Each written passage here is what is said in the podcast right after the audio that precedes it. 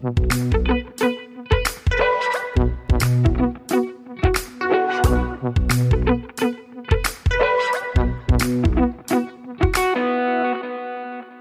und herzlich willkommen zur ersten Folge unseres Wissenschaftspodcasts Praktisch Theoretisch. Mein Name ist Stefan Fasold und neben mir sitzt meine Kollegin Rebecca Moltmann. Hallo zusammen.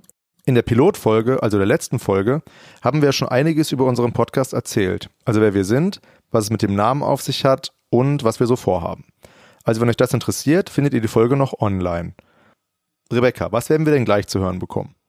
In der ersten Folge hat uns Tobias Veron besucht, Professor für Soziologie an der Uni Bielefeld, dem wir über seine Forschungsthemen gesprochen haben, beziehungsweise zwei große Forschungsthemen. Zum einen die Konkurrenz und dann gab es Fragen wie, warum ist es eigentlich wichtig, Konkurrenz zu erforschen? Was hat es mit der Konkurrenz auf sich? Wer profitiert eigentlich von ihr und brauchen wir sie überhaupt? Und im zweiten Teil des Gesprächs ging es um Rankings. Warum sind Rankings eigentlich unterhaltsam? Gibt es einen richtigen Umgang mit Rankings? Und das sind eben verschiedene Fragen, um die es in dem Gespräch ging. An diesem ersten Gespräch mit Tobias Veron wird die inhaltliche Ausrichtung unseres Podcasts eigentlich ganz gut deutlich. Denn es geht stets darum, wie wissenschaftliche Forschung innerhalb der einzelnen Disziplinen funktioniert. In diesem Fall eben Soziologie. Dabei wird es sicherlich auch mal kompliziert, aber lasst euch davon nicht abschrecken, denn wir finden, dass sich der Einblick auf jeden Fall immer lohnt. In diesem Sinne, viel Spaß beim Hören. Willkommen zum heutigen Gespräch. Mir gegenüber sitzt Tobias Veron, Professor für soziologische Theorie an der Universität Bielefeld. Hallo, Herr Veron. Hallo, vielen Dank für die Einladung. Herr Veron, Sie haben Ihr zweites Staatsexamen als Jurist in Berlin gemacht und sind eben jetzt Professor für Soziologie in Bielefeld. Wie ist das passiert? Also wie kam dieser Wechsel zustande? Ja, das war ein längerer Prozess, der damit anfing, dass ich im Jurastudium, in dem es ja eigentlich vor allem darum geht, was sein soll, ähm, die Gesetze schreiben vor, wie wir uns verhalten sollen. Die Juristen beschäftigen sich damit, ähm, wie diese Gesetze auszulegen sind, denken sich manchmal auch noch Theorien dazu aus, wie die Welt idealerweise gestaltet werden soll. Dann kommt man in Richtung Rechtsphilosophie, Sozialphilosophie und so weiter. Jedenfalls eine Welt des Sollens gewissermaßen. Und mich hat im Rahmen des Studiums zunehmend interessiert, wie es wirklich ist, kann man vielleicht sagen. Also was beispielsweise bewirken Gesetze eigentlich? Ähm, das war anfangs vor allem im Bereich Medizin, Soziologie, Medizinrecht. Also mich hat interessiert, äh, wenn man ein Gesetz zur Regelung, sagen wir mal, der Vergabe von Schmerzmitteln hat, ähm, was für Konsequenzen hat das eigentlich? Und das machen Juristen auch ein bisschen, sehr nah an der an der äh, Frage, wie Gesetze gestaltet werden sollen. Also es gibt auch so eine Art Rechtstatsachenforschung im, im Bereich der Rechtswissenschaft. Das ist ein sehr kleiner Bereich und es sind sehr wenige Leute. Es gibt so ja, fünf Rechtssoziologen vielleicht. Äh, und das war kein großes Gebiet. Und deswegen hat mich dann zunehmend die Rechtssoziologie und dann irgendwann auch andere Soziologien interessiert. Und so bin ich dann nach und nach, also erstmal geistig in der Soziologie gelandet und dann irgendwann später auch ähm, in der Universität. Es gibt ja noch zwei andere berühmte Soziologen, die auch aus der Rechtswissenschaft kommen, nämlich äh, Max Weber und Niklas Luhmann. Fühlen sich den beiden denn verbunden?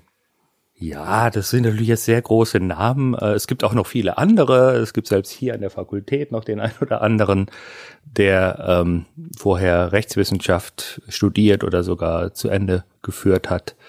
Ähm, es gibt sicher irgendwie eine Affinität, vor allem zwischen Theorie in der äh, Soziologie und dem rechtswissenschaftlichen Denken, was vermutlich einfach damit zu tun hat, dass man sich in beiden Fällen irgendwie für Begriffe interessieren muss. Also wie funktionieren Begriffe, wie beschreibt man Realität, um sie im einen Fall dann vielleicht eher zu verändern, im anderen Fall eher äh, ja kom auf komplexe Weise zu beschreiben, zu erklären, aber da scheint es eine gewisse Nähe zu geben zwischen beiden. Und das erklärt vielleicht, warum es ziemlich häufig vorkommt, dass ähm, Leute beides machen oder erst das eine und dann das andere.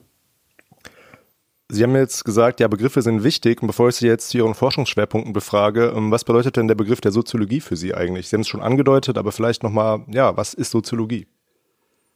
Ja, da würde jetzt vermutlich jeder Soziologe, jede Soziologin anders antworten. Ähm, das ist übrigens irgendwie auch das Attraktive an dem Fach, jedenfalls für mich. Manche finden das schwierig, man nennt das auch das Multi-Multi-Paradigmase Matase des Faches, ja, also sehr viele verschiedene Perspektiven, Methoden, Theorien und so weiter und äh, die, die, totale Unübersichtlichkeit, äh, niemand weiß genau, was Soziologie ist und ich finde, das ist auch gut so. Es ist eine Qualität des Faches, dass es sehr viele Möglichkeiten gibt, das zu betreiben betreiben. Und äh, man muss sich entscheiden, was die für einen selbst beste, fruchtbarste, interessanteste Möglichkeit ist. In meinem Fall ist es eine historische Soziologie, die verbinden, die versucht zu verbinden die Tradition der soziologischen Theorie. Also Sie hatten ja schon ein paar Namen angedeutet, Weber äh, bis Luhmann. Es gibt auch eine französische Linie gewissermaßen von Durkheim bis Latour, könnte man sagen. Also eine reiche Tradition des Denkens über Gesellschaft ähm, und äh, aber mit der Idee, dass man die historisieren muss, dass man genauer schauen muss. Also erstens, was ist der historische Ort eigentlich dieser Tradition selbst in der Geschichte, aber eben auch ähm, Historisierung der Gegenstände, die man untersucht, weil die Geschichte immer irgendwie eine Rolle spielt, auch in die Gegenwart hinein. Und das sieht aus einer soziologischen Perspektive vielleicht wieder ein bisschen anders aus als einer, aus einer historischen. Nicht zuletzt, weil es eben diese soziologische Theorie-Tradition gibt, in der man auch bestimmte Perspektiven verfolgt, die man in der Geschichtswissenschaft zum Beispiel nicht ohne weiteres verfolgen würde. Genereller kann man natürlich sagen, Soziologie ist die Lehre von der Gesellschaft oder das hört man jedenfalls häufiger. Es hat irgendwie damit was zu tun, dass man sich für das Soziale interessiert, dass man sich für Gesellschaft interessiert. Aber schon bei Gesellschaft wird es dann sehr schwierig, was das eigentlich sein soll. Äh, ja, gibt es so etwas wie Gesellschaft? Gibt es nicht vielleicht sogar eine Soziologie ohne Gesellschaftsbegriff oder müsste man die nicht sogar haben? Also da wird es dann sehr schnell strittig und vor allem auch der Frage, was ist eigentlich das Soziale im Unterschied zu vielleicht zum Beispiel psychischen Prozessen, materiellen Prozessen, gehört die Materie ins Soziale hinein oder nicht? Ja, also da ist im Grunde alles umstritten wie ich am Anfang gesagt habe, ich finde es auch gut so, weil das das Denken in Bewegung hält und man nicht einfach denkt, so, wir haben jetzt hier ein paar Lösungen gefunden, mit denen wir jetzt für die nächsten 200 Jahre arbeiten, sondern die Grundfragen des Denkens stehen selbst immer auch zur Disposition. Und das macht das Ganze für mich interessant. Und innerhalb der historischen Soziologie, wenn ich das richtig verstanden habe, ähm, betrachten Sie soziologische Theorie auch als äußerst zeitgebunden. Also keine Allgemeingültigkeit, sondern eben, dass man die Gesellschaften in ihrer Zeit eben auch untersucht und versteht. Genau, also es wäre komplett unsoziologisch zu sagen, ausgerechnet die Soziologie würde nicht den historischen, dem historischen sozialen Wandel unterliegen, den man mit der Sozi mit soziologischen Mitteln untersucht. Ja, also äh, es gibt Tendenzen ja so ab und zu das so zu tun, als sei das möglich, als könne man quasi so eine überzeitliche Perspektive aus der Geschichte herausziehen, ja, und mit der dann auf die Geschichte schauen. Aber das scheint mir ganz unsoziologisch zu sein. Ja. Einer ihrer Forschungsschwerpunkte ist die Soziologie der ähm, Konkurrenz, zu der Sie auch habilitiert haben. Mhm. Ähm, Soziologie haben wir jetzt ja halbwegs geklärt, was es bedeutet. Ähm, was ist denn Konkurrenz? Ja, auch da könnte man viele Antworten geben. Ähm, ich will mal, das will ich jetzt mal dadurch vereinfachen, dass ich ungefähr meine Perspektive wiedergebe. Ähm, man kann Konkurrenz zunächst mal als den Kampf um knappe Güter beschreiben. Also ähm, darin steckt so etwas wie Kampf im Sinne von Streben mehrerer auf, auf ein bestimmtes Ziel hin. Ähm, dahin steckt auch so ein Begriff von Knappheit, der mich sehr interessiert. Also dass damit, damit zwischen zwei, die auf dasselbe, auf ein Gut hinstreben, äh, Konkurrenz entsteht, muss auch Knappheit dieses Gutes herrschen. Andernfalls keine Konkurrenz entstehen würde. Ne? Wenn wir, damit die Luft, die wir atmen, ist ein Gut, das wir beide anstreben, aber es ist genug davon da. Zum Glück. Zum Glück, äh, vorläufig jedenfalls noch. Also entsteht keine Konkurrenz zwischen uns und diese Luft, dieses Glas Wasser, was da steht, wenn wir es beide haben wollten. Das würde zum Problem, ja, in dem Sinne, ähm, dass dann Konkurrenz ist. Das ist zunächst mal ganz einfach und relativ alltagsnah eigentlich. Ne? Also wenn wir im Alltags und vielleicht ähnlich vorstellen. Das Problem mit diesem Begriff ist, es gibt so verwandte Begriffe, die nah beim Konkurrenzbegriff liegen, aber doch ein bisschen was anderes bezeichnen. Also Konflikt äh, ist ein Begriff dieser Art. Ne? Wir könnten uns streiten beispielsweise jetzt darum, was Soziologie ist, ohne ähm, unbedingt kon miteinander konkurrieren zu müssen. Also vielleicht jetzt um die Aufmerksamkeit und die Zustimmung von Rebecca, die hier mit im Raum ist. Ja, das wäre dann auch vielleicht eine Form der Konkurrenz. Aber der, der Konflikt zwischen uns um dieses Thema wäre wieder eigentlich eine andere soziale Dynamik, die man von der Konkurrenz ganz gut unterscheiden. Aber dann eben auch fragen kann, wie die mit Konkurrenz zusammen. Also streiten wir uns anders vor Rebecca als ohne sie beispielsweise. Aber dazu müssen wir die beiden erstmal unterscheiden. Also das würde ich sagen, ist jetzt ein Beispiel für soziologische Begriffsarbeit, ja. Die Konkurrenz vom Konflikt zu unterscheiden, dann gucken, wie sie zusammenspielen. Es gibt aber auch noch sowas wie Rivalität zum Beispiel. Da ist die Frage, muss das immer mit knappen Gütern zusammenhängen, ja, oder kann man nicht auch Rivale, Rivalin sein? ohne dass diese zusätzliche Dimension der Knappheit des umkämpften Gutes da ist. Also man kann verschiedene Unterscheidungen dieser Art machen und dann versuchen, mit diesen auch empirisch zu arbeiten. Und das würde ich sagen, ist wäre so ein Ansatz, Soziologie der Konkurrenz zu betreiben.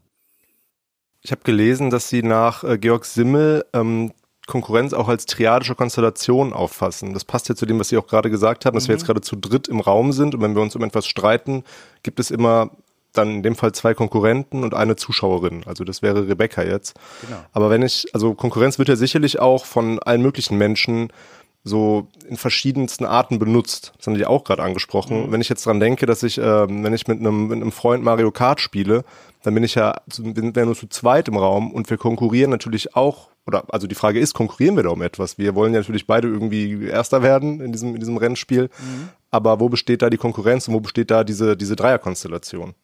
Oder ist das nicht treffend? Ja, ähm, das mit die Dreierkonstellation ist wichtig, ähm, aber vielleicht nicht in dem Sinne, dass das die einzige Möglichkeit ist zu konkurrieren. Ne? Also mal Beispiel, was ich äh, selbst auch in der Forschung benutze, um diese Formen miteinander zu vergleichen, aber auch historisch zu, zu fragen, wie sie zusammenhängen, zusammentreffen, wäre der äh, Kampf zweier Nationalstaaten um dasselbe Territorium.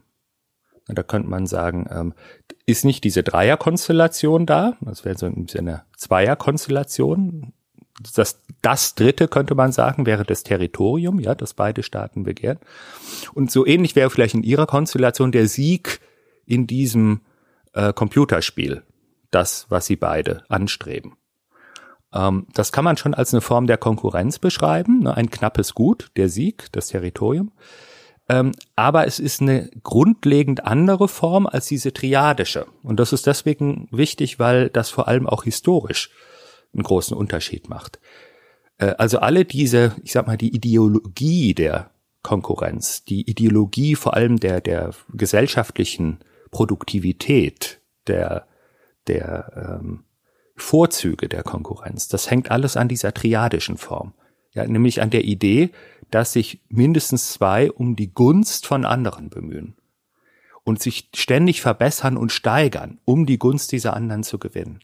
An dieser Form hängt unser Glaube an die Konkurrenz. Ja, das, die anderen gibt es auch, aber die würden, werden eigentlich in der Regel eher kritisch bis sogar äh, ja, also nicht nur kritisch gesehen, sondern regelrecht als das Problem ähm, ja, oder eines der großen Probleme der gesellschaftlichen Entwicklung.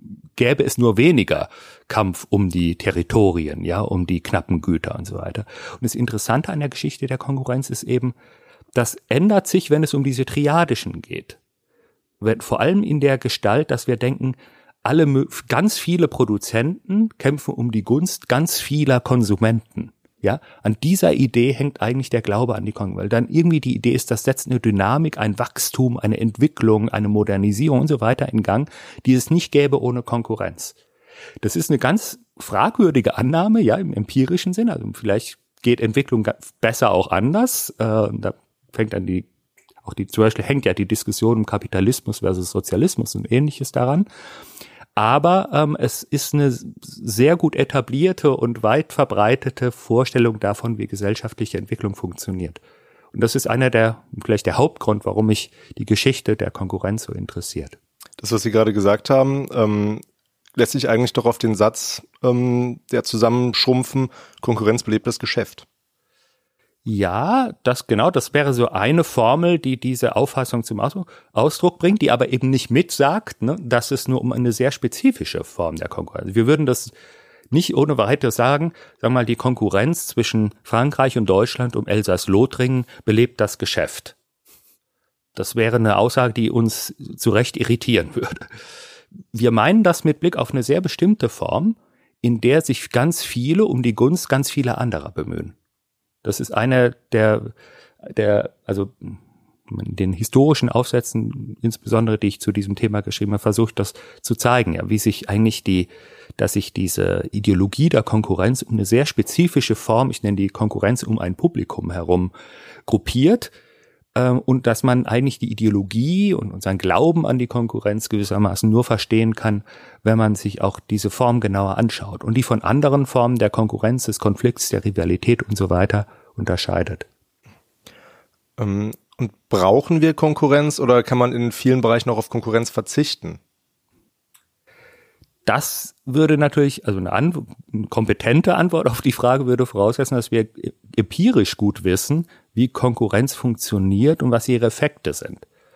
Und da ist das Problem, und das ist ein Teil meiner Forschung, das genauer anzuschauen, dass das von Bereich zu Bereich sehr unterschiedlich ist. Also sportliche Konkurrenz funktioniert ganz anders und auch die Konkurrenz, die Sie jetzt angedeutet haben, gucken wir mal, Computer, E-Sport, ja, wäre ja auch ein mögliches Beispiel, funktioniert ganz anders als die Marktkonkurrenz, die Parteienkonkurrenz, äh, die wissenschaftliche Konkurrenz und so weiter. Also es gibt in jedem dieser Felder Konkurrenz, aber sie funktioniert anders, obwohl die Grundform gleich bleibt. Ja, und das ist das Spannende. Und ich würde eben sagen, weil es die Theorie der Konkurrenz in diesem Sinne nur, weil die nur sehr bedingt entwickelt ist, wissen wir auch nur bedingt viel über die empirischen Effekte. Wir haben eine Ideologie davon, ja, oder wir haben eine Vorstellung davon, belebt das Geschäft und so weiter, aber eigentlich nicht wirklich fundiertes Wissen darüber. Und das ist ja auch der, einer der Gründe oder der Hauptgrund, warum ich mich damit als Soziologe beschäftige. Das heißt, kann man sagen, dass die Entwicklung von diesem Konkurrenzdenken mit der Geschichte des Kapitalismus zusammenhängt, also mit eher wirtschaftlichen Prozessen? Ja, auf jeden Fall. Ähm, die eine zentrale Figur ähm, in dieser ganzen Geschichte ist die Idee der freien Konkurrenz. Die wird in der Regel äh, Adam Smith zugeschrieben, Free Competition. Das taucht auch auf in diesem Wealth of Nations, diesem berühmten Werk von, von äh, Adam Smith ist vermutlich aber geklaut von französischen Physiokraten, ähm, die das etwas früher entwickelt hatten. Hm, also das kann man darüber streiten, ähm, was dann originell an diesem Begriff ist, obwohl der Ausdruck übernommen ist und so weiter. Aber das ist dann jetzt für mich als Soziologen auch nur bedingt interessant. Interessant äh, ist mir nicht so wichtig, ob die Franzosen oder die Schotten zuerst da waren. Aber jedenfalls so in der Mitte des 18. Jahrhunderts taucht dieser Begriff auf. Welcher Begriff? Der Begriff der, der Konkurrenz. Free Competition. Ah, ja, mhm. also Competition gibt's vorher, Free Competition und das meint eben jetzt die, weil Sie nach der Verbindung zum Kapitalismus gefragt haben, ja, das hat was mit der Marktkonkurrenz zu tun und mit der Idee, dass die Marktkonkurrenz was Gutes ist, was unbedingt erhalten werden muss. Und schon bei Adam Smith, und das kann man, glaube kann man bis, bis zum Neoliberalismus der 80er Jahre nachvollziehen, ähm, ist es ganz eng gebunden ähm, an die Idee, dass die Konkurrenz für die Gesellschaft da ist, nicht für die Konkurrenten. Ja, die Konkurrenten mögen die Konkurrenz nicht, weil man mehr und, und besser verdienen kann, wenn man keine Konkurrenten hat. Eigentlich logisch. Das wird in der Ideologie immer gerne so ein bisschen vermischt. Also man hat irgendwie den Eindruck, die Kapitalisten sind für die Konkurrenz und so. Tatsächlich ist es historisch auch so, die Konkurrenz oder diese Idee der freien Konkurrenz muss eigentlich weithin gegen die Kapitalisten und für die Konsumenten durchgesetzt werden. Ja, dann kommt nochmal diese triadische Figur ins Spiel. Das ist ja eigentlich so, man, man, die Konkurrenz, die freie Kon Konkurrenz soll zwar frei für die äh, Konkurrierenden sein, aber produktiv für die Konsumenten, die Preise sinken, die Qualität steigt und so weiter, ja, ähm, und damit für die Gesellschaft im Ganzen. Das ist die ideologische Figur, um die es geht. Und diese Figur setzt sich dann gewissermaßen im 19. 19. 20. Jahrhundert umfassend dadurch. Nicht zuletzt auch als eine Begründungsfigur für Demokratie. Ja, also man kann das aus der Ökonomie heraus exportieren und dann sieht man auch, es ist eben gar nicht nur eine kapitalistische Figur. Man kann sagen, Demokratie funktioniert auch so. Du brauchst viele Parteien, die um die Gunst der Wähler konkurrieren. Und wenn die, wenn den Wählern eine Partei nicht mehr gefällt, dann können sie sie abwählen. So ähnlich wie sie ein Produkt abwählen können, quasi. Das ist Demokratie, ja. Äh, also das ist, die, das ist die Konkurrenztheorie der Demokratie, der der Josef Schumpeter am ähm, deutlichsten ausgearbeitet. Die sind Ansätzen aber schon bei Max Weber da und dann gibt es später auch noch weitere Autoren. Ähm, und das ist eine ganz andere Begründung für Demokratie als so, was auch Identitätstheorie genannt wird. Ja, es gibt ein Volk und, und die Interessen dieses Volkes stehen im Vordergrund und so weiter. Man kann auf die Konkurrenz fokussieren und kommt dann sagen, zu einem, ja, kann dann groß, gewissermaßen eine ökonomisch erfundene oder im ökonomischen Kontext entstandene Theorie, wie Konkurrenz funktioniert und warum sie gut ist für die Gesellschaft, auf ein anderes Feld übertragen. Das ist ein, eben ein, ein, auch ein Aspekt dieser Geschichte, der mich sehr interessiert, ne? also wie quasi ökonomische Figuren und andere Denkfiguren sich quasi verbinden und letztlich aber expandieren in alle möglichen Gesellschaftsbereiche. Man kann sich dann auch zum Beispiel wissenschaftliche Konkurrenz so vorstellen. Ja, wir konkurrieren die ganze Zeit um Reputation, also um das Ansehen bei anderen, und das macht uns äh, kreativ, produktiv, wie auch immer. Also nochmal, das ist eine Ideologie. Ja, man kann das auch anders sehen. Man kann auch sagen, man ist vielleicht kreativer, wenn man nicht ständig sich drum sorgen muss, wie die anderen einsehen. Ja, und gerade in der, wenn man im Kunstbereich ist, wird es vielleicht erst, liegt es eigentlich sehr nahe, äh, das eben eher kritisch zu sehen. Aber es ist eine Ideologie, die sich weit verbreitet und die eigentlich sehr tief eingesunken ist. Ich glaube, je, jeder würde den erstmal so ja, im Großen und Ganzen zustimmen. Konkurrenz belebt das Geschäft. So, aber eben in allen möglichen Bereichen, also auch außer, außerhalb des Geschäftlichen sozusagen. Ich springe jetzt mal zu Ihrem anderen Forschungsgebiet, den Rankings. Mhm. Seit 2018 leiten Sie zusammen mit Leopold Ringel ein Projekt zur Institutionalisierung von Rankings. Dazu erst einmal die Frage, was ist ein Ranking aus soziologischer Perspektive? Ja, hm, also ich fange mal mit unserer Definition an. Das ist ja verortet in dem SFB-Praktiken des Vergleichens hier an der Uni Bielefeld oder jedenfalls äh, gibt es da einen engen Arbeitszusammenhang. Äh, und nicht zuletzt deshalb, verstehen wir Rankings auch als eine Praxis des Vergleichens, in der Leistungen verglichen, tabellarisch quantifiziert, bewertet, tabellarisch dargestellt und regelmäßig veröffentlicht werden. Das ist jetzt sehr kompakt. Ich erkläre vielleicht jeden einzelnen Schritt nochmal kurz. Ähm, also Leistungsbewertungen gibt es der unterschiedlichsten Arten. Sie können sagen, das ist aber ein toller, eine tolle Wissenschaftlerin oder ein super Politiker und so weiter. Also man kann das narrativ machen und begründen. Ähm, in Rankings geschieht es aber auf quantitative Art, ja, jedenfalls jetzt in unserem Verständnis. Die Rankings, die uns historisch, auch soziologisch interessieren, da kommt immer dazu, dass man irgendeine Leistung quantitativ auszeichnet. Also das ist 7,8, ja, im Vergleich zu 7,2. Und 7,8 versus 7,2, das macht einen Leistungsunterschied. Die Entwicklung von Norwegen lässt sich auf die zweite Ziffer hinter der, hinter dem Komma von der Entwicklung Nigerias, Deutschlands, USA und so weiter unterscheiden. Ähm, das heißt, es äh, ist immer verbunden, die Leistungs, der Leistungsvergleich vieler verschiedener Einheiten ist immer verbunden mit einer, zumindest dem Anschein nach, sehr präzisen quantitativen Bewertung. Das ist der eine.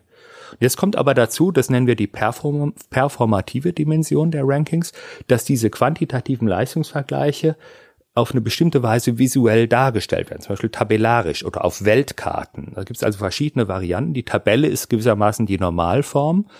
Ähm, und unserem Eindruck nach ist das nicht nur einfach eine ja, visuelle Darstellung von etwas, was unabhängig von der visuellen Darstellung immer schon da ist, sondern selbst Teil dieser ja, dieser Vergleichspraxis, ja, die geschieht auf diese Weise und es macht einen Unterschied, dass das möglich ist und dass wir, wir könnten gar nicht ranken, ohne auch visualisieren zu können, was da verglichen wird. Und dann kommt noch dazu, und das ist vielleicht der historisch wichtigste Punkt, ähm, zu einem Ranking wird dieses tabellarische Leistungsvergleichen nur, wenn es wiederholt geschieht. Das heißt, wenn man auch in der Zeit vergleichen kann. Jedenfalls die einflussreichen Rankings, die wir heute haben, die funktionieren alle so, ja. Also Sie können die Leistungen einer bestimmten Gruppe von Akteuren, sagen wir mal Universitäten oder Staaten oder Nationalmannschaften im Sport und so weiter, im Jahr 2017 vergleichen, vielleicht auch in der ersten Woche 2017, der zweiten Woche 2017, der dritten Woche 2017 oder auch von 2017 auf 2018, so also in unterschiedlichen äh, zeitlichen, mit unterschiedlichen zeitlichen Referenzen. Und so Entwicklungen aller Akteure in Relation zueinander über verschiedene Zeiträume beobachten. So funktioniert Ranking. Das haben Sie eigentlich sehr schön äh, ausgeführt, was eine soziologische Herangehensweise ausmacht. Also Sie haben das Ranking jetzt ja wirklich sehr genau begrifflich definiert. Mhm. Und ich jetzt für mich jetzt zusammenfassen und alles richtig verstanden habe, sind das im Wesentlichen drei Sachen, die im Vordergrund stehen. Also die, die visuelle Darstellung, dann, dass es äh, um Zahlen geht, also quantifizierbar ist irgendwie, mhm. und eben die Wiederholung, was Sie zuletzt gesagt haben. Genau, wobei ich hinzufügen würde, und das wäre eben der vierte, vielleicht aus der Sicht dieses SFB-Praktiken des Vergleichens sogar zentrale Punkt. Äh, all das ist bezogen auf Leistungsvergleiche. Ne? Also quantifizierte, visualisierte, wiederholte Leistungsvergleiche das heißt, man muss, wenn man das tun will, immer auch erstmal Akteure bestimmen und kategorisieren. Man muss sagen, so, wir schauen jetzt auf Universitäten im Unterschied zu Staaten. Nur Universitäten. Ja, und man muss in dieser Weise kategorisieren, um vergleichen zu können. Und dann muss man aber auch festlegen, was man an diesen Akteuren vergleichen will. Ja, also nicht die Größe der Gebäude beispielsweise, was man auch machen könnte, das Alter der Existenz oder ja oder sonst der Tradition, sondern Publikationsoutput zum Beispiel, eine bestimmte Leistung, etwas, was sich ständig ändern kann. Ja, und da sieht man schon die Verbindung zwischen dem Leistungsvergleichen und dem Regelmäßigkeit des Vergleichens. Die Gebäude könnte man vermutlich nicht sinnvoll jedes Jahr neu vergleichen. Die Publikationsleistungen schon. Die ähm, die Lehrleistung vielleicht auch, in dem Sinne zum Beispiel, wie ist die Relation zwischen Zahl der Lehrenden und Schüler. Genau das wird in diesen Rankings gemacht, ja. Und deswegen kann sich, zum, kann sich zumindest von jedem Jahr auf jedes Jahr etwas ändern. Nur deswegen, nur so kommt Dynamik ins Spiel, ja. Und das macht die Verbindung zwischen diesen, diesen, ähm, ja, Zutaten sozusagen des Rankings macht die, die, diese Form und die, vermutlich auch ihren Einfluss, ihre Sichtbarkeit, auch ihren Unterhaltungswert, muss man vielleicht dazu sagen, ähm, entscheidend aus. Wenn ich mich jetzt hinsetze und meine zehn Lieblingsfilme aufschreibe, also eine Liste erstelle, mhm. dann ist diese Liste eine visuelle Darstellung, ja eben von meinen Lieblingsfilmen und ich würde es Ranking nennen. Ja. Aber nach ihrer Definition fehlt bei diesem Vorgehen etwas. Denn ich quantifiziere ja nicht und bewerte diese Filme aus Gefühl. Es ist also eine sehr subjektive Darstellung. Kann ich diese Liste denn dennoch als Ranking bezeichnen? Mhm. Sehr gute Frage. Äh, also wir haben hier einen, einen Kollegen im äh, SFB, Carlos Spörhase, der sich mit einem sehr schönen Aufsatz mal mit frühen Formen des Rankens, ich sage jetzt mal in Anführungszeichen, da, wir, wir sprechen ja gerade über die Grenzen des Begriffes sozusagen, ähm, beschäftigt hat. Das fängt nämlich lustigerweise eigentlich in der Kunstkritik des 18. Jahrhunderts an dass äh, zunächst mal französische, ähm, ja, man kann sagen vielleicht äh, Kunstliteraten sich Gedanken darüber machen, ähm, was die größten Maler aller Zeiten gewesen sind. Und dann entsteht so etwas, was Balance de Peintre genannt wird, also die, von dem Erfinder Roger de Pile, die, die, die Waage der Maler, indem er etwas gemacht hat, was im Grunde Sie jetzt auch beschrieben haben. Also, Marco, welche Maler gab's so? Was finde ich gut? Äh, und dann hat er aber noch etwas gemacht, wovon Sie jetzt nicht gesprochen haben. Er hat denen nämlich Punkte gegeben. Und zwar auf verschiedenen ähm, mit Blick auf verschiedene Kategorien, also sagen wir die die Struktur oder die Komposition des Bildes und die Farben und so weiter. Ne? Ich glaube vier waren es am Anfang und hat die dann in nach dem äh, System 0 bis 20 bewertet und äh, und dann so eine Tabelle gemacht. Aber die war am Anfang nicht tabellar, tabellarisch im Sinne von Leistungsvergleich geordnet, sondern einfach nur alphabetisch. Es war auch keine Gesamtpunktzahl da, ne? aber es war irgendwie das Spiel mit dieser Idee. Und im, das setzt sich dann im 18. Jahrhundert fort und Anfang des 19. Jahrhunderts ist dann zum ersten Mal so ein Gesamtranking da von allen Malern. Gibt zwischendurch noch welche von Komponisten und so weiter und, und Schriftstellern, auch von deutschen äh, Autoren, von schottischen und so weiter. Ähm, und dann hört es aber auf danach. Das ist auch eine interessante Frage, warum das aufhört. Äh, Lisa Basenhoff, eine Doktorandin, die äh, auch bei uns im Arbeit, in der Arbeitsgruppe ist, beschäftigt sich mit dieser Frage. Ähm, warum kommt es da auf? Warum hört es wieder auf? Ähm, jedenfalls ist dann auch interessant, damit verbunden die Frage, sind es schon Rankings gewesen? Ja? Und wir würden eigentlich sagen, das waren Vorformen des Rankings, aber nicht Rankings in unserem Sinne, weil da das Wiederhol der Wiederholungseffekt gefehlt hat, ja. Äh, man könnte anfangen zu sagen, okay, man kann ja auch das von 1710 mit dem vom 1810 vergleichen, ja, und da hat man dann vielleicht eine Entwicklung, aber ne, das würde uns irgendwie nicht so richtig ein. Wir waren zwei verschiedene Autoren mit verschiedenen Maßstäben und so. Es gehört irgendwie eine, eine Art von, zu dem Ranking im modernen Sinne gehört auch so ein serielles Moment, dass man verschiedene Rankings miteinander vergleichen kann. Das heißt aber umgekehrt, wenn Sie jetzt ein Ranking machen wollten, wäre das gar nicht so schwierig. Also Sie müssten jetzt nur quantifizieren, irgendwie sagen, also der Film hat bei mir 9,6, der andere 9,1, 7, für sie vielleicht auch so ein Moment der Aufklärung, ja, man vergleicht so, kommt so auf Kriterien, warum man überhaupt was besser findet als das andere. Ähm, und dann macht man es nächstes Jahr nochmal.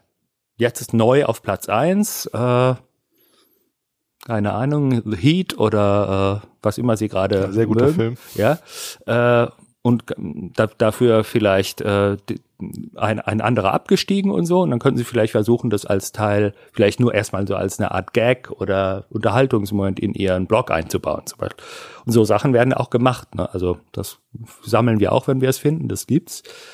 Ähm, aber man muss natürlich schon sagen, so, so, äh, da steht dann der Unterhaltungseffekt deutlicher im Vordergrund. Man würde jetzt nicht sagen, sie, kon sie konstruieren jetzt die Konkurrenz zwischen allen Regisseuren auf der Welt. Das, das wäre ein bisschen äh, weit hergeholt. Äh, also es gibt schon Unterschiede in der Art und Weise, wie Rankings auch sozial wirksam sind. Und das hat eben dann auch schon mit anderen Faktoren zu tun. Also wer produziert, ist eine Organisation involviert, vielleicht sogar eine internationale Organisation. Gibt es da ein richtiges professionelles Management für die Verbreitung und Produktion des Rankings und so weiter. Ähm, aber es ist in so gesehen nicht schwer, eins herzustellen. Ne? Man muss nur sozusagen ein paar Prinzipien kennen und die auf einen bestimmten Gegenstand anwenden. Haben auch festgestellt, es gibt mittlerweile ja definitiv sehr viele Rankings. Ähm, Filme hatten wir schon thematisiert und in diesem Bereich gibt es beispielsweise die IMDb, also die International Movie Database. Weiterhin gibt es noch Musikzeitschriften, in denen die aktuellsten Platten bewertet und gerankt werden und die Musiker sich dann vielleicht mit den Ergebnissen anderer Zeitschriften vergleichen können. Es gibt Wirtschaftsrankings, wie beispielsweise das Unternehmensranking Fortune 500. Aber Sie, Herr Veron, fokussieren sich innerhalb Ihres Projektes vor allem auf den Wettkampfsport und die Universitätenrankings. Warum gerade diese beiden Formen? Sehr berechtigte Frage. Ähm, eigentlich nur aus pragmatischen Gründen, weil das Projekt ähm, explodiert wäre, wenn wir mehr als nur diese zwei Fälle genommen hätten.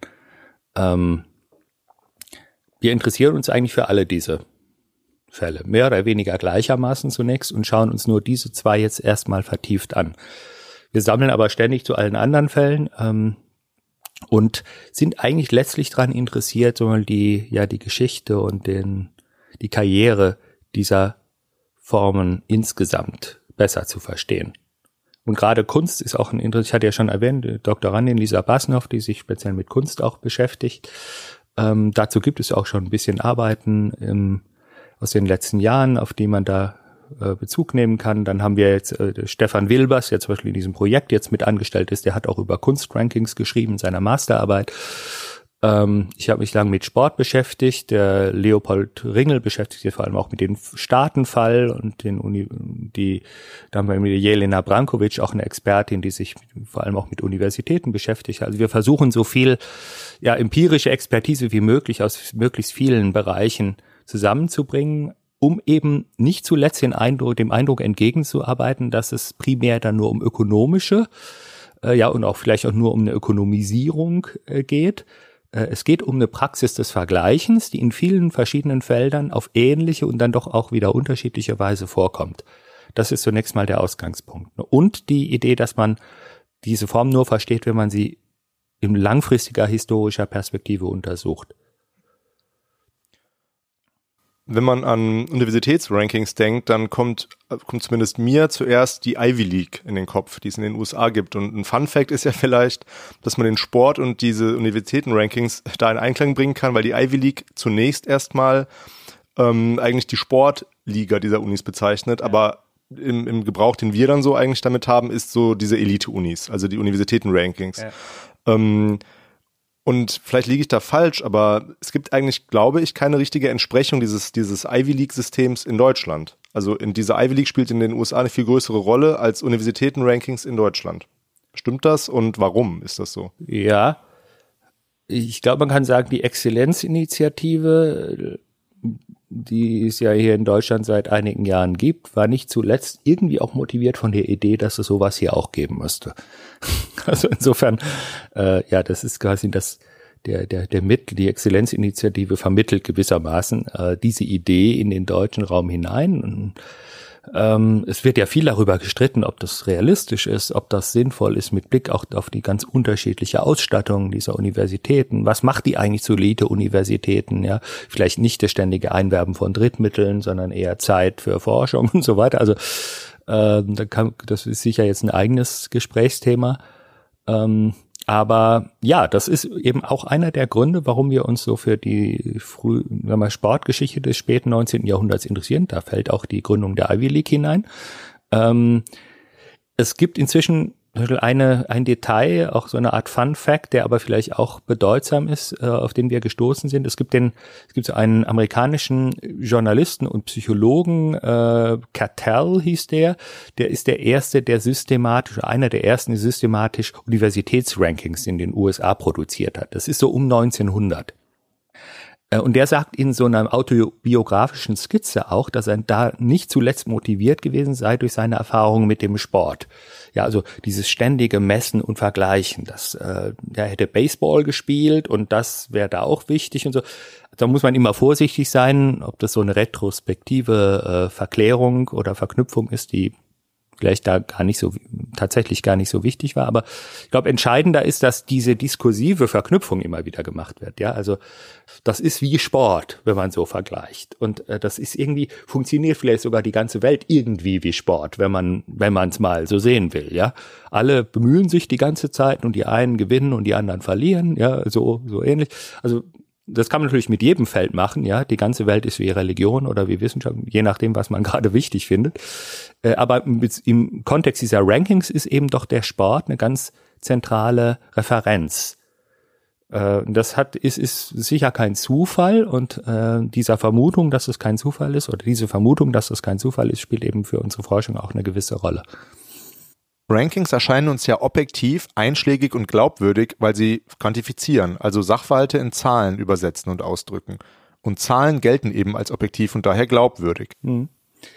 Also vielleicht noch eine Vorbemerkung zu den Zahlen. Das ist ein Punkt, der uns in letzter Zeit zunehmend beschäftigt, weil in dieser Forschung über Quantifizierung tatsächlich sehr häufig diese Annahme gemacht wird. Also die Zahlen sind quasi an sich äh, plausibel, wirken an sich objektiv und so. Ähm, unser Eindruck ist, dass es nur sehr bedingt zutrifft, sondern dass es eher immer noch eine Art Diskurs geben muss, in den der Zahlengebrauch eingebettet ist, der die in dieser Weise bewertet und das deswegen und die deswegen so erscheinen lässt. Ja, es gibt auch einen Gegendiskurs dazu. Also Lies, Damn Lies and Statistics. Ja, äh, das wäre der Gegendiskurs. Sagen, mit Zahlen können Sie alles begründen. Ja, die Zahl ist nicht an sich plausibel, sondern das kommt darauf an, was Sie sonst noch für Argumente haben und so also das muss man, glaube ich, immer so ein bisschen mitbeachten und das scheint uns manchmal ein bisschen zu wenig beachtet zu werden in der, in der Literatur. Nicht zuletzt über die Rankings, sondern sagen, ist ein Moment, ist auch Quantifizierung, ja, und deswegen sind die plausibel.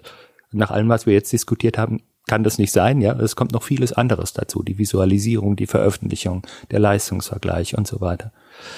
Bei Schulnoten ähm, ist eben an diesen ja interessant, dass die nicht im selben Sinne unbedingt auf Konkurrenzerzeugung hinauslaufen müssen.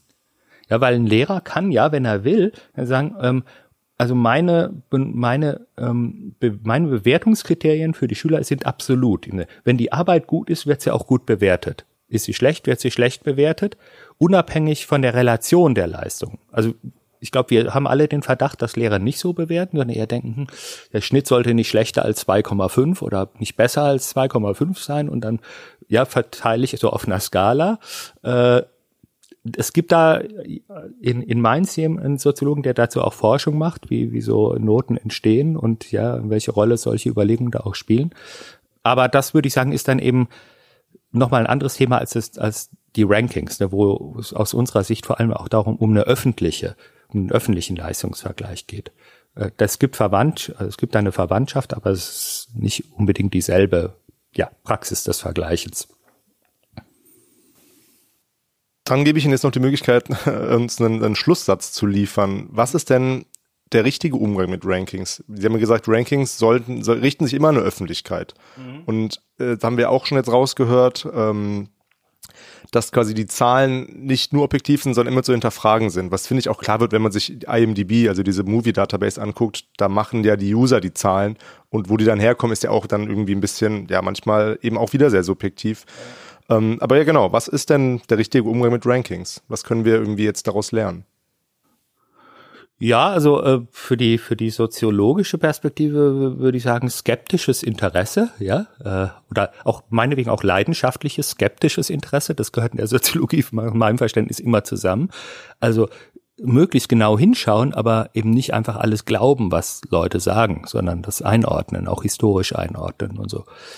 Äh, und das ist jetzt erstmal für die wissenschaftliche Perspektive, glaube ich, eine gute Orientierung. Also genau hinschauen, aber eben sich nicht so ohne weiteres von den, ja, äh, nicht zuletzt auch von den Objektivität, dem Objektivitätsanschein, ja, dieser Darstellung überwältigen und beeindrucken lassen, sondern das kühl und nüchtern einordnen auf seine und, und untersuchen auf seine Effekte und auf seine Bedeutung hin. Äh, ein bisschen davon kann man vielleicht auch versuchen, in den öffentlichen Diskurs über Rankings zu äh, transportieren. Ja, jedenfalls würde ich das als, auch als eine unserer Aufgaben sehen, dass man eigentlich Distanz einübt zu solchen, aber auch vielleicht anderen Beiträgen zum öffentlichen Diskurs. Ja, die versuchen, das heißt nicht, dass Rankings schlecht sind und es gibt gute Argumente, dass die in vielerlei Hinsicht sogar unentbehrlich sind, ja, weil weil wir einfach keine besseren Möglichkeiten beispielsweise der Bewertung wissenschaftlicher Leistungen haben oder jedenfalls keine, die ohne weiteres besser wären. Ja, sondern Früher wurde, wurde das dann über Netzwerke und durch sehr einflussreiche, ich sag mal, weißhaarige Professoren äh, erledigt, die dann dafür gesorgt haben, wer welche Professuren bekommt, ihre Assistenten vielleicht vorzugsweise.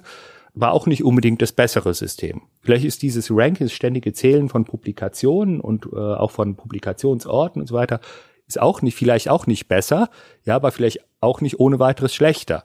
Vielleicht gibt es einfach auch gar keine gute Lösung dafür. Und das ist etwas, was man als Soziologe eben eigentlich vielleicht immer auch sagen muss. Ja, also dass die Idee, dass man die Verhältnisse perfektionieren könnte, in vielen sozialen Kontexten ziemlich unrealistisch ist.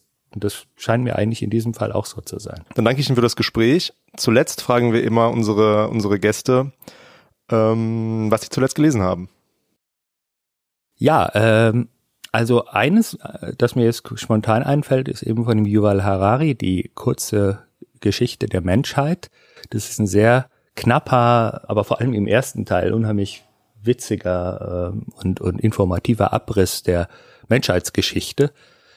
Ich würde sagen, als Soziologen mit ganz viel auch soziologischen Einsichten darüber, wie sich die Menschheit äh, entwickelt hat in den letzten 500 Jahren, aber eben auch nicht zuletzt, und das war für mich jetzt besonders info informativ zu ähm, äh, ja der Vorgeschichte in den sagen wir 100.000 Jahren bevor die ja die aufgeschriebene ähm, Geschichte beginnt, die wir hauptsächlich in der Schule lernen oder auch an den Universitäten unterrichten. Und da fällt mir noch ein sehr schöner Satz ein, den der da schreibt, dem der glaube ich irgendwie auch typisch ist dafür, was Soziologen so mögen, wenn sie, wenn sie was lesen, oder jedenfalls viele. Nämlich, äh, er schildert so eine Geschichte wie der Weizen, also wie, wie die Menschen sesshaft werden und äh, von Landwirtschaft zu leben beginnen und kommt eigentlich zu dem Ergebnis, dass es in vielen Hinsichten für die Menschen langfristig ziemlich schlecht gewesen ist. Die Gesundheit wird schlechter. Also es gibt zwar immer mehr Menschen, aber die leben viel schlechter, viel eintöniger und so weiter. Und deswegen kann man am Schluss sagen, dass nicht der Mensch den Weizen domestiziert hat, sondern der Weizen den Menschen. Und das äh, das und ähnliche Einsichten ja auf eine sehr klare Weise dargestellt. Ich finde, das kann jeder gut lesen, ist total zu, zugänglich geschrieben, macht Spaß zu lesen und ist irgendwie ein Einstieg, glaube ich, auch für Erst- und Zweitsemester vielleicht so überhaupt ins wissenschaftliche Denken. Deswegen ist das etwas, was ich so aus jüngster Erfahrung sehr empfehlen kann. Also eine klare Leseempfehlung. Klare Leseempfehlung. Okay. Dann ja, vielen Dank. Gerne.